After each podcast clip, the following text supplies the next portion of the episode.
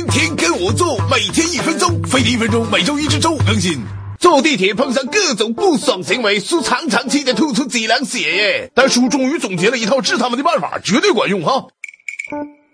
一本就挤得前胸贴后背，还动来动去，在你身上叔一般会说啊，胸推不给力呀。要是胸大就啥也不说了。如果不管用，就学学小年轻，背个铆钉大背包，哎，看谁敢跟叔摩擦哈。二有时候情侣地铁秀恩爱，忘情打波上下其手，根本不在乎别人尴尬耶。叔一般偷偷的蹭到旁边，深情的来一句，要不也加我一个呗。三有些职业乞讨的看书像个好人就赖着不走，哎，叔直接打电话报警或者拍照，他一看这架势马上走。